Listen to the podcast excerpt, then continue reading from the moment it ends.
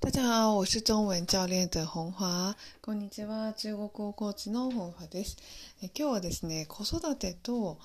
お仕事のワークライフバランスについてお話ししていきたいと思います。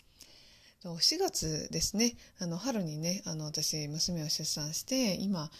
もう絶賛子育て中、それから行くえっとお仕事をしているっていうことなんですけれども、まあ、いわゆるあのライフワークバランスその仕事と子育てとあと家事とかですねをやっています。で出産前はその妊娠してた時ですねその時にもちろんそのこう育児と家事でお母さんたち忙しいとかママたちとても大変とか頑張ってるママたちすごいみたいなことをよく聞いてたんですけれどすごいなだとは思うけれど何がどうすごいとか何がどう大変とかよく分からなかったんですよ。やっぱり自分が経験してなかったから大変なんだろうけど具体的に何がみたいなっていうところがあったんですよ。ね、で自分が出産してでそれからまあその1ヶ月目2ヶ月目ってこうどんどどんどん、ね、年月がこう過ぎていってるわけですけれどもあのやっぱりあのママさんたちすごいです。すごい今断言したんだけど断言したんですけれどすごいです。ママ以外にももちろんパパもすごいと思うんですけれどやっぱり母親ってすごいなって思います。でまあ、なんでかっていうと今ねその J さん子育て中で何が大変というかもうすごい幸せなんですよとっても楽しいしすごい可愛いしもう大好きだし愛してるし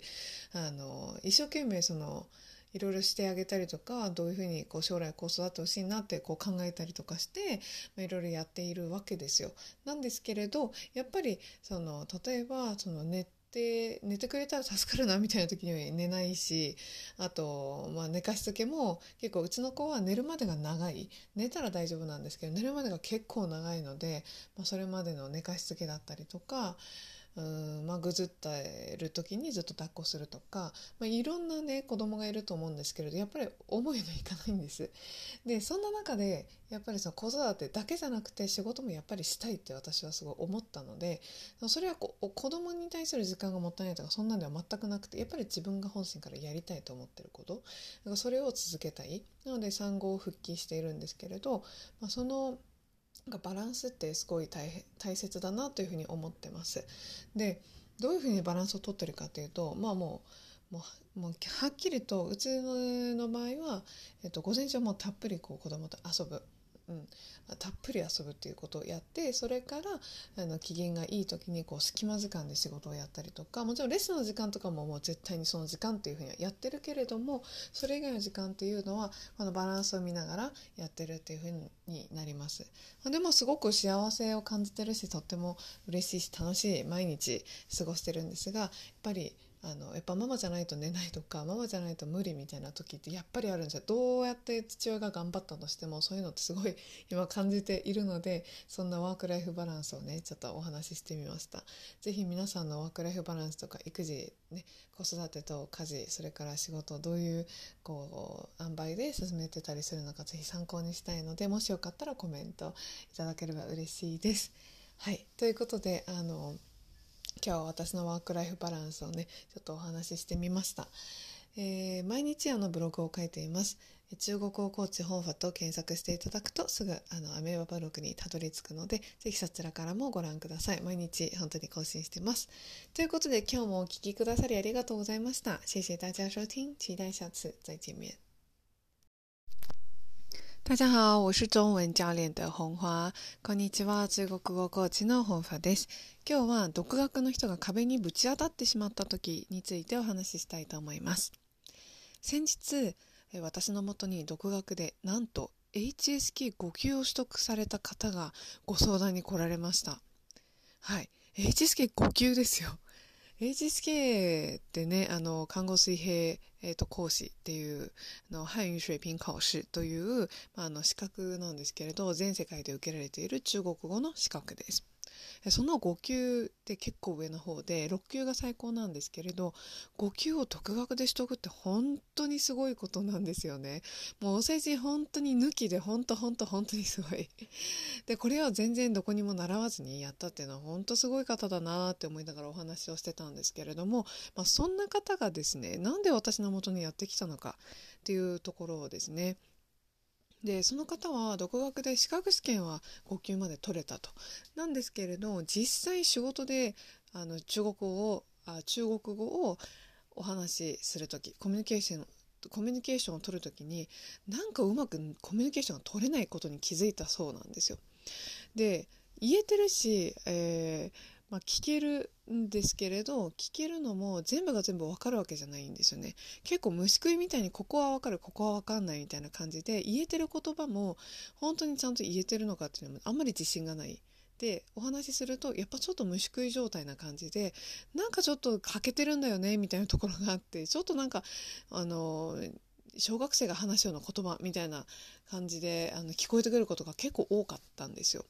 でまあ、それで、まあ、彼女が、まあ、あの目標にしてるのは仕事でのコミュニケーションをしたいというところでした。で、まあ、今までねいろんな方とねあのお話をさせてもらっていて資格試験を取れていてもやっぱり、実際使えてないよっていう方まあ多いんですよね。それで独学でここまでできたけどもこっからがもうどうにも手をつけていいか分かんないっていう方本当に多いです。独学できるっていうのは基本的に努力家なので素晴らしいことなんですよ。だからもうそこについてはもう私はもう本当すごいねあの根気もあるなっていうふうに思ってるんですけれどでもそこから壁にぶつかるっていうのはまあ大体出てきますね。うん、あるあると言ってもいいと思います。でその独学は独学の良さとかねメリットデメリットあるんですけどでも語学の場合はあの壁にぶち当たったら、まあ、絶対プロにお願いした方がいいです。これ本当に、もう心からもこの感じ伝わります？心から思うんですけれどやっぱり独学なのでどこが間違ってるかが分かんない時って分かんないしそれを教えてくれる人もいないし検索するのも時間がかかるし情報も合ってるか合ってないのかも分かんない。それですごい時間ロスしちゃって結局自分がなりたい姿まで到達するのにめちゃくちゃ時間がかかる。